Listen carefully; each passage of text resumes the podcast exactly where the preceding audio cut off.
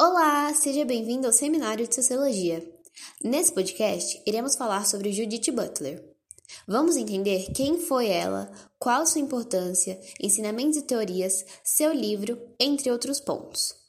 Esse trabalho foi desenvolvido por Guilherme Santos, Juliana Mendes, Luana Rodrigues, Maria Luísa e Sara Cristina. Esperamos que gostem e bora começar! Agora irei contar um pouquinho sobre quem é Judith Butler. Judith Butler é uma filósofa pós-estruturalista estadunidense, uma das principais teóricas contemporâneas do feminismo e teoria queer. Sua companheira é a cientista política Wendy Brown. Cursou filosofia na Universidade de Yale e hoje é professora de literatura comparada no Departamento de Retórica da Universidade da Califórnia, em Berkeley.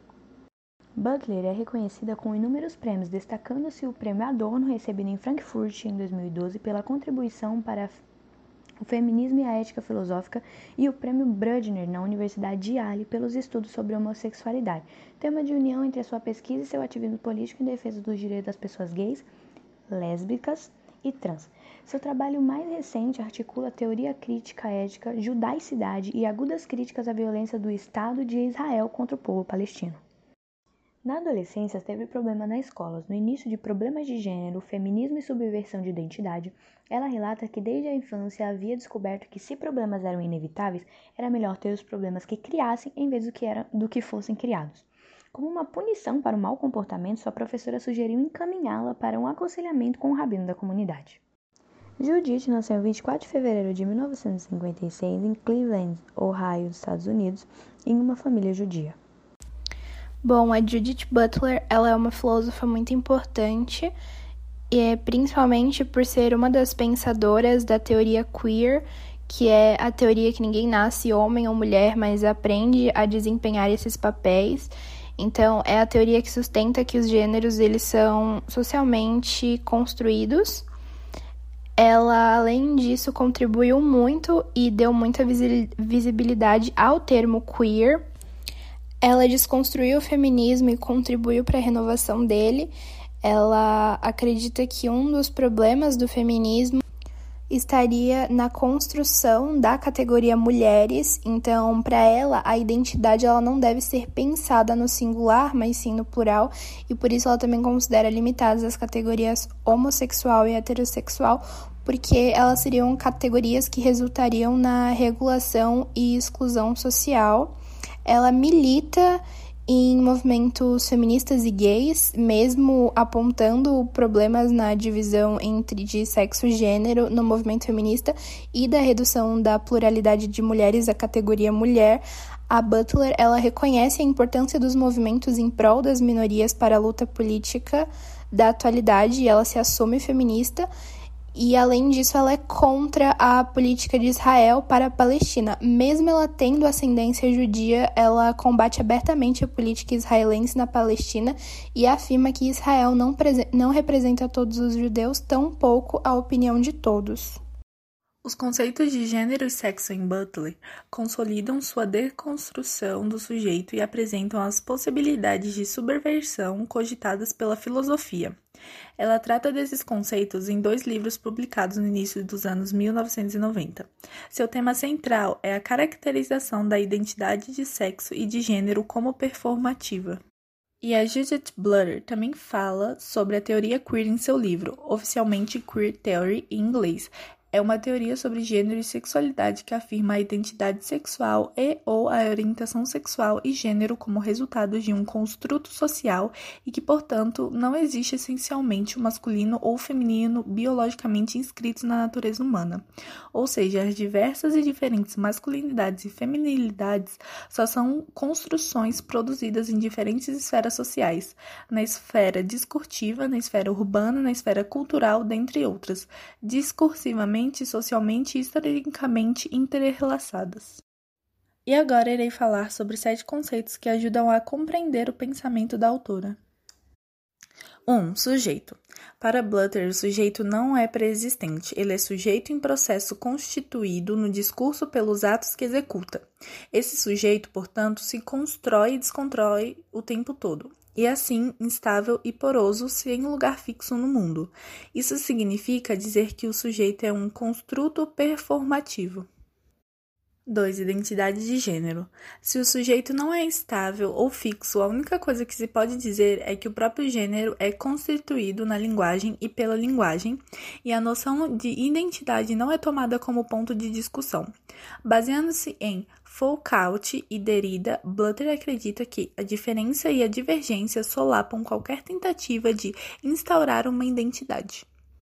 3. Performatividade. O gênero não é algo que se é, mas é algo que se faz. O que tomamos como identidade de gênero é então uma sequência de atos. Entretanto, não é como se houvesse um ator por trás dos atos executados, pois é o fazer do ato que performativamente constitui o sujeito. O que acontece é que uma vez que o gênero é tomado como natural, ele se cristaliza como tal e produz uma naturalidade aparente. Butler tenta iluminar os atravessamentos dos discursos de poder por trás dessa cristalização, chamando a atenção para a intenção da manutenção da heteronormatividade. 4. Heteronormatividade relaciona-se com o conceito de heterossexualidade compulsória de Adrian Rich, que aponta para o fato de que mulheres e homens se veem solicitados ou forçados a ser heterossexuais. A heteronormatividade é a eleição arbitrária da heterossexualidade como norma de conduta, desejo e afeto. 5. Corpo. Não existe para Blutter um corpo natural pré-existente, pois todo corpo está escrito na cultura e é, portanto, significado pela linguagem e pelas práticas. Todos os corpos são, então, generalificados e o gênero pode ser entendido como a estilização do corpo a partir da materialização do sexo. O corpo é, dessa forma, produzido pelos discursos. 6. Sexo. Blutter desconstrói o binarismo gênero-sexo, segundo os quais afirmamos que o gênero é social, enquanto o sexo é natural. O sexo, tanto quanto o gênero, é discursivamente produzido e inscrito num conjunto de práticas, moralidades e significados. Sendo assim, a separação entre sexo e gênero é abandonada e dá um, uma, um lugar e uma noção de sexo e gênero inscritos materialmente no corpo, enquanto construções discursivas em relação com os movimentos do poder. 7. Subversão. Seguindo a lógica Foucaultiana, Butler aponta que não é possível viver fora da norma. O gênero é limitado pelas estruturas de poder e não há possibilidade de escolha realmente livre. Há, porém, a possibilidade de subversão, ou seja, criação de espaços de potências e enfrentamento, não sendo possível se livrar das estruturas de poder, pois toda relação social é construída a partir das mesmas. É possível ainda que, de forma restrita, interpretar a realidade de modo a burlar as expectativas de gênero. Oi! Agora a gente vê um pouquinho sobre o contexto da sociologia na época em que a Judite começou a escrever as suas obras e começou a elaborar suas teorias, né? Bom, a gente sabe que a primeira obra da Judite, chamada de, abre aspas, Atos Performativos e a Constituição de Gênero, fecha aspas, ela foi publicada no final da década de 1980, né? E nesses tempos, a sociologia ela ainda estava sendo definida como pós estruturalista, tá bom? E aí, inclusive, ela carregava pensadores como o Michael Foucault em sua herança de pensamentos.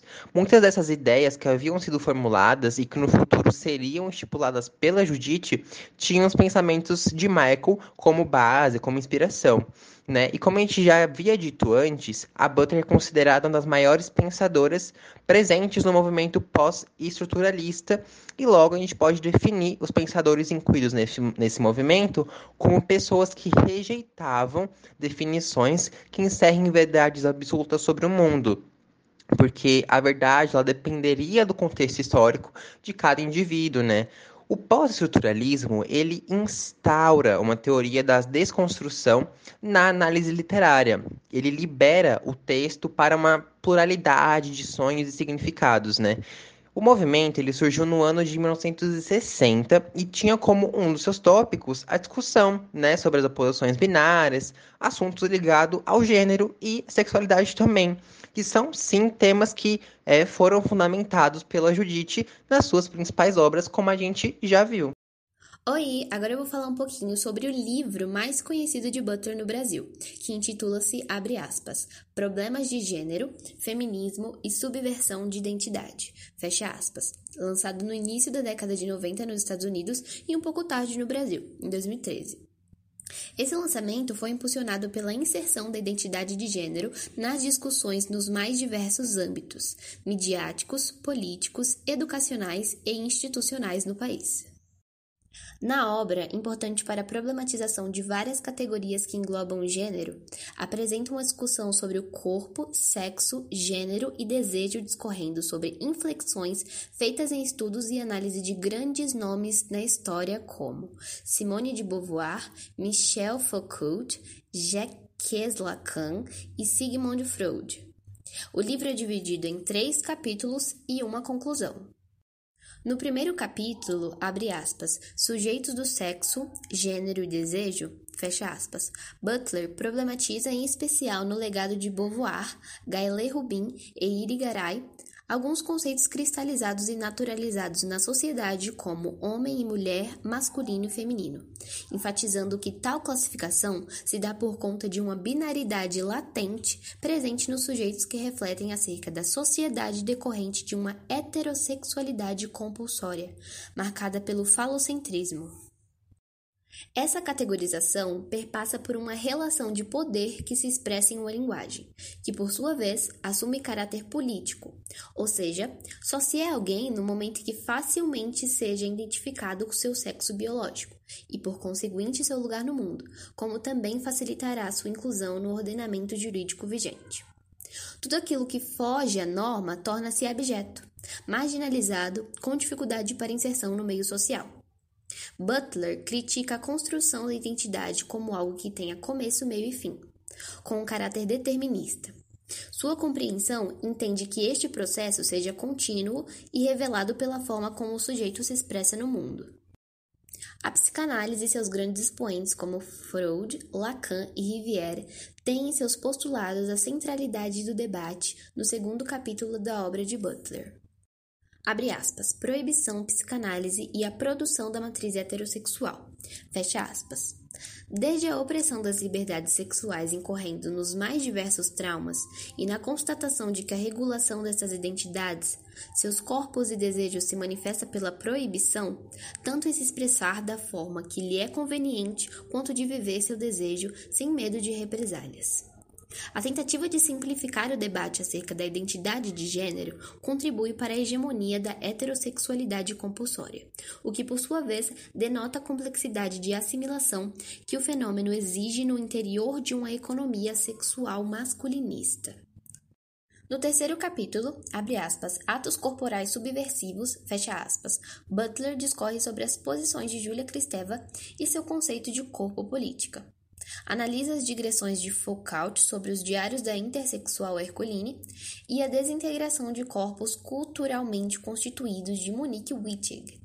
É nesse capítulo que ganha força a formulação de Butler sobre a performatividade de gênero como forma de subverter a ordem heteronormativa vigente sobre os corpos. A sexualidade e o desejo resultando numa ressignificação para além do binarismo presente na sociedade. Na conclusão de sua obra, intitulada de Abre aspas, da paródia à política, fecha aspas, Butler sugere que a desconstrução da identidade não é fator que implicará na desconstrução da política, mas reafirma a necessidade de problematizar categorias cristalizadas tanto no meio acadêmico quanto na militância, que ingessam a luta e dividem esforços, mas sim que tais postulações que envolvem o corpo, o sexo e o desejo alcançariam níveis maiores de expressão e articulação no meio social, que acabariam por colocar em xeque o binarismo latente e a atestar sua fragilidade frente ao mundo que sempre se mostrou diverso e plural. Então, pessoal, chegamos ao fim do nosso seminário sobre Judith Butler. Esperamos muito que tenham gostado e adquirido algum tipo de conhecimento. Até a próxima e tchau!